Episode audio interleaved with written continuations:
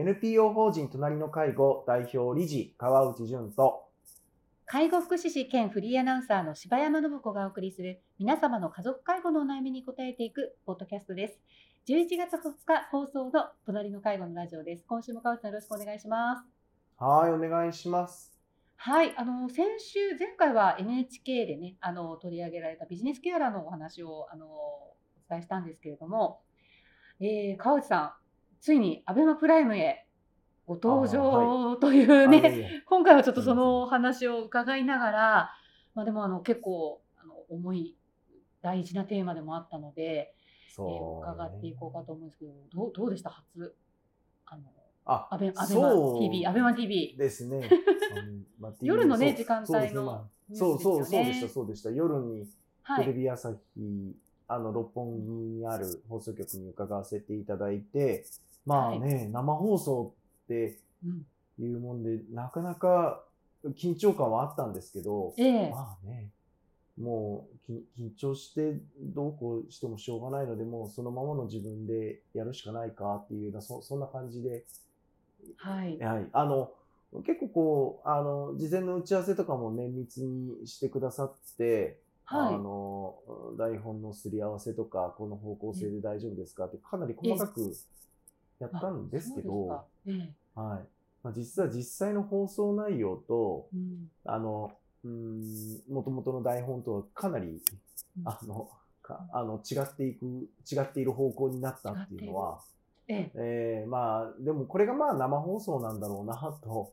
思って、えーうん。あの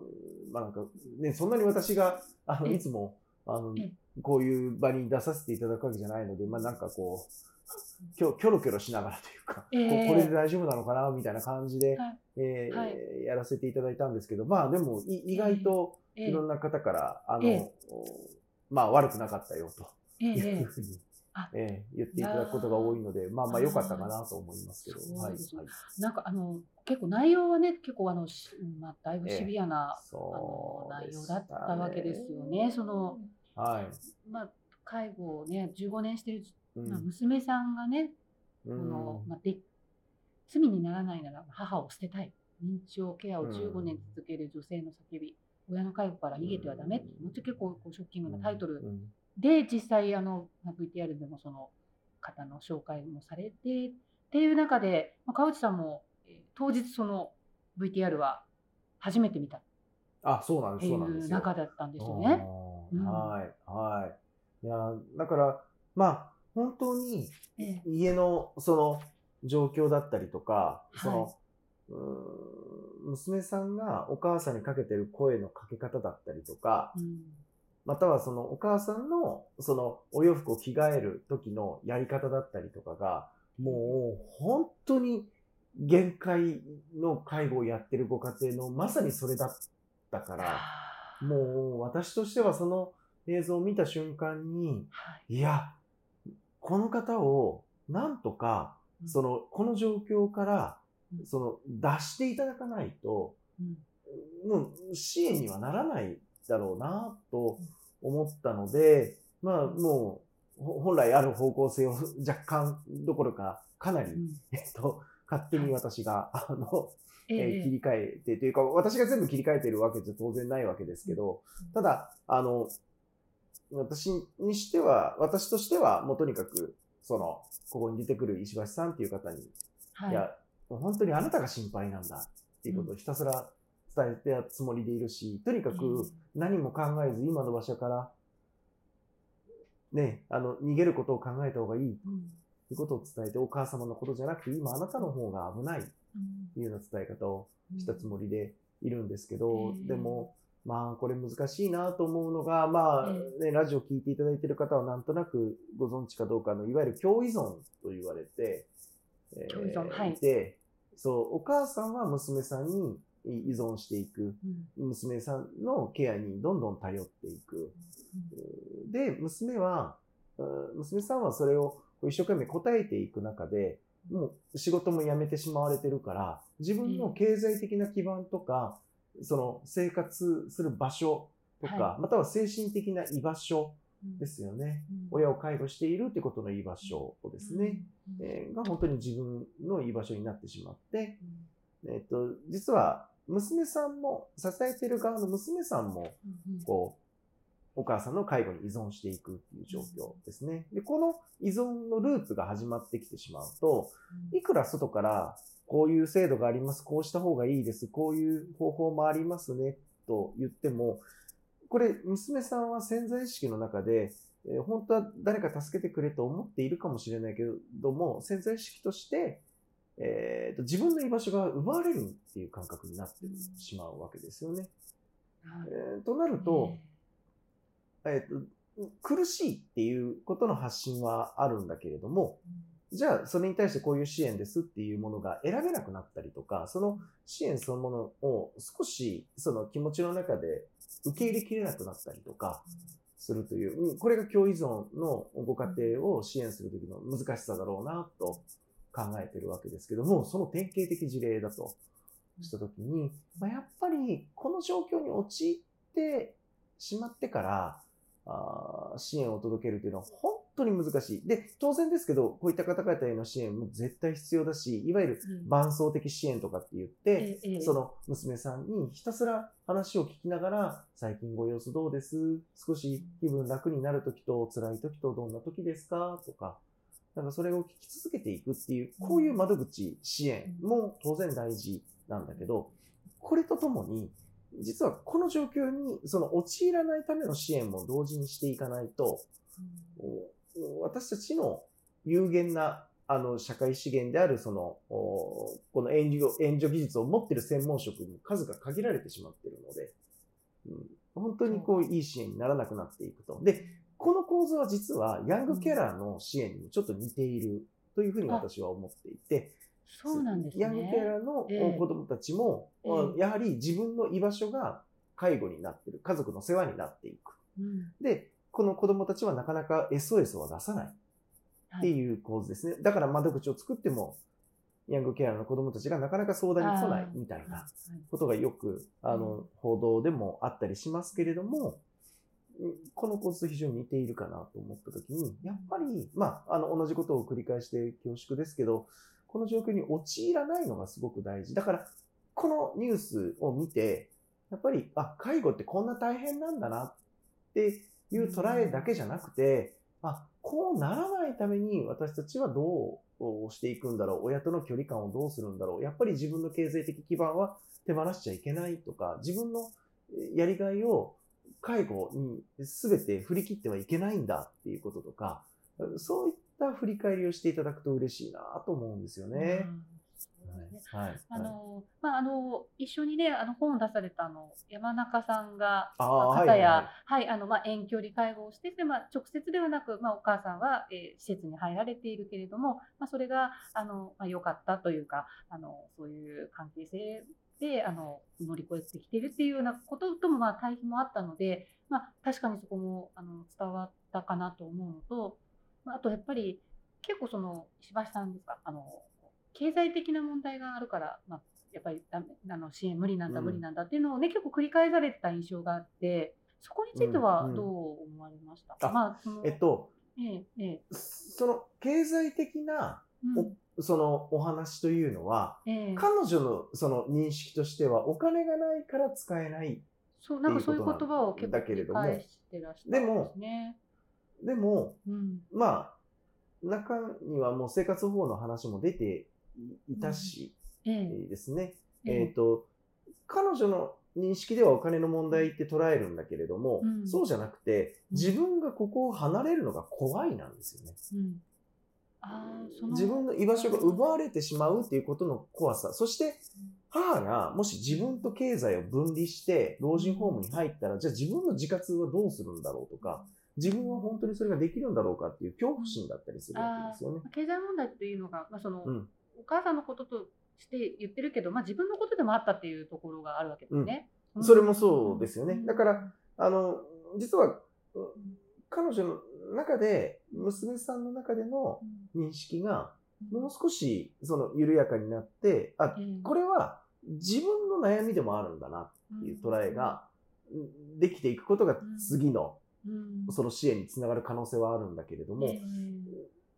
それが、その、いや、お金がなくてえとかお、お金がないからできないんですっていうのは、多分、かなりの人をそれで説得できてしまったりとかうん。しちゃう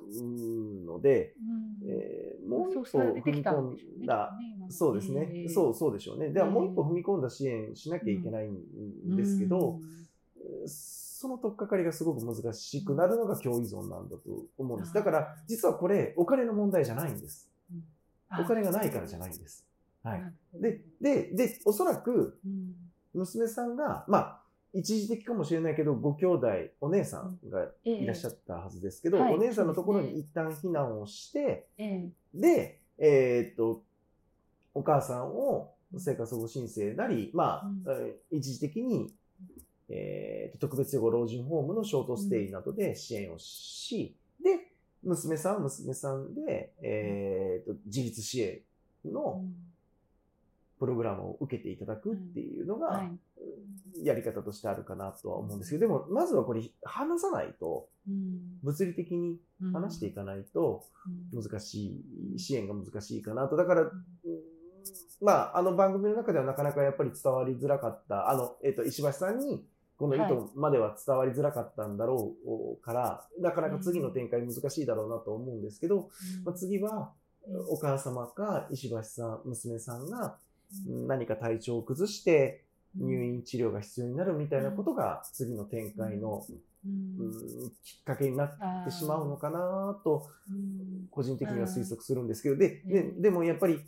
それしか、その、打開策がないのは、非常に辛い悲しいことだと思うので、だからもっと手前で、やっぱり支援ができたらなと。で、山中さん、さっきね、あの、ええ。一緒に本出した山中さんはい。も、一人っ子で遠距離に認知症のお母さんがいらっしゃるっていう当事者であったときに、あの、山中さんも、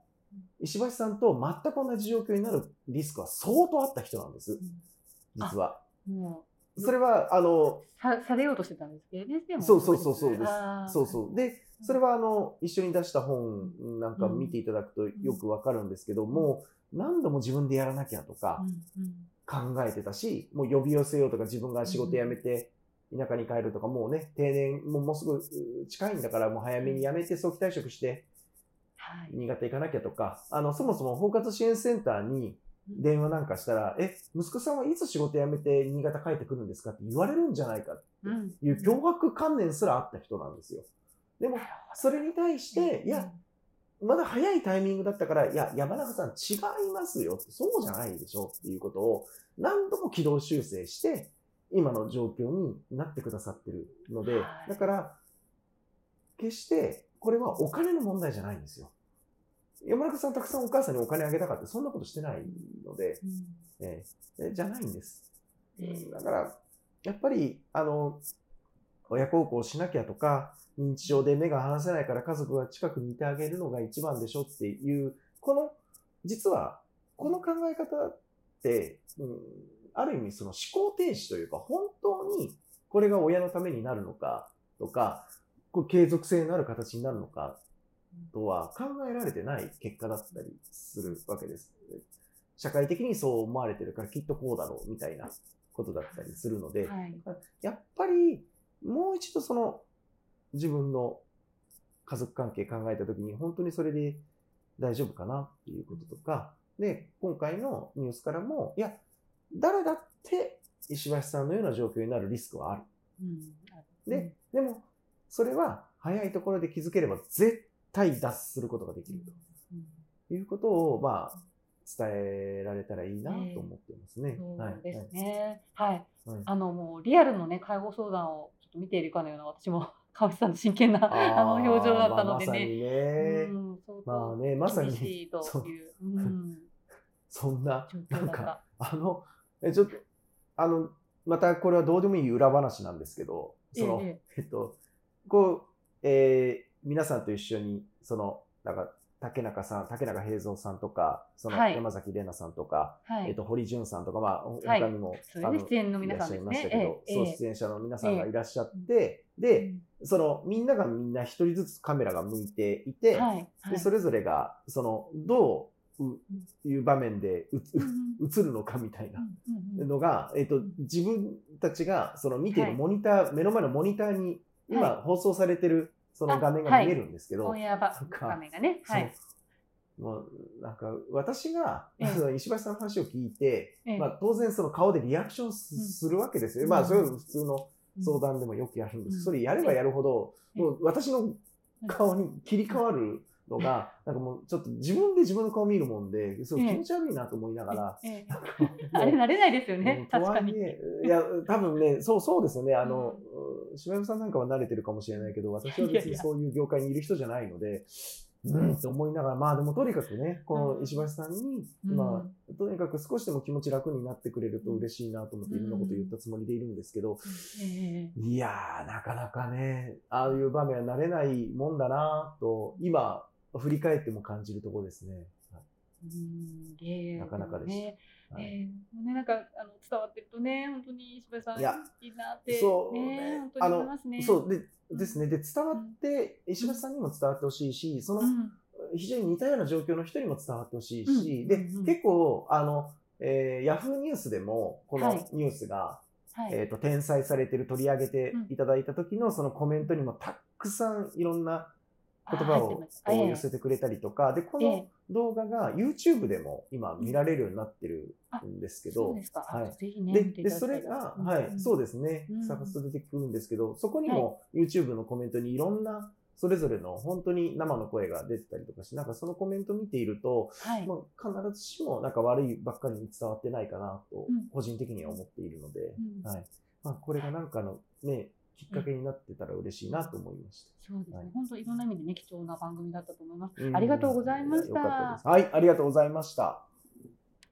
皆様の家族介護に関するお悩みを募集しております。ラジオネーム、年齢、性別、家族介護のお悩みをラジオアットマーク、老人介護 .com までお送りください。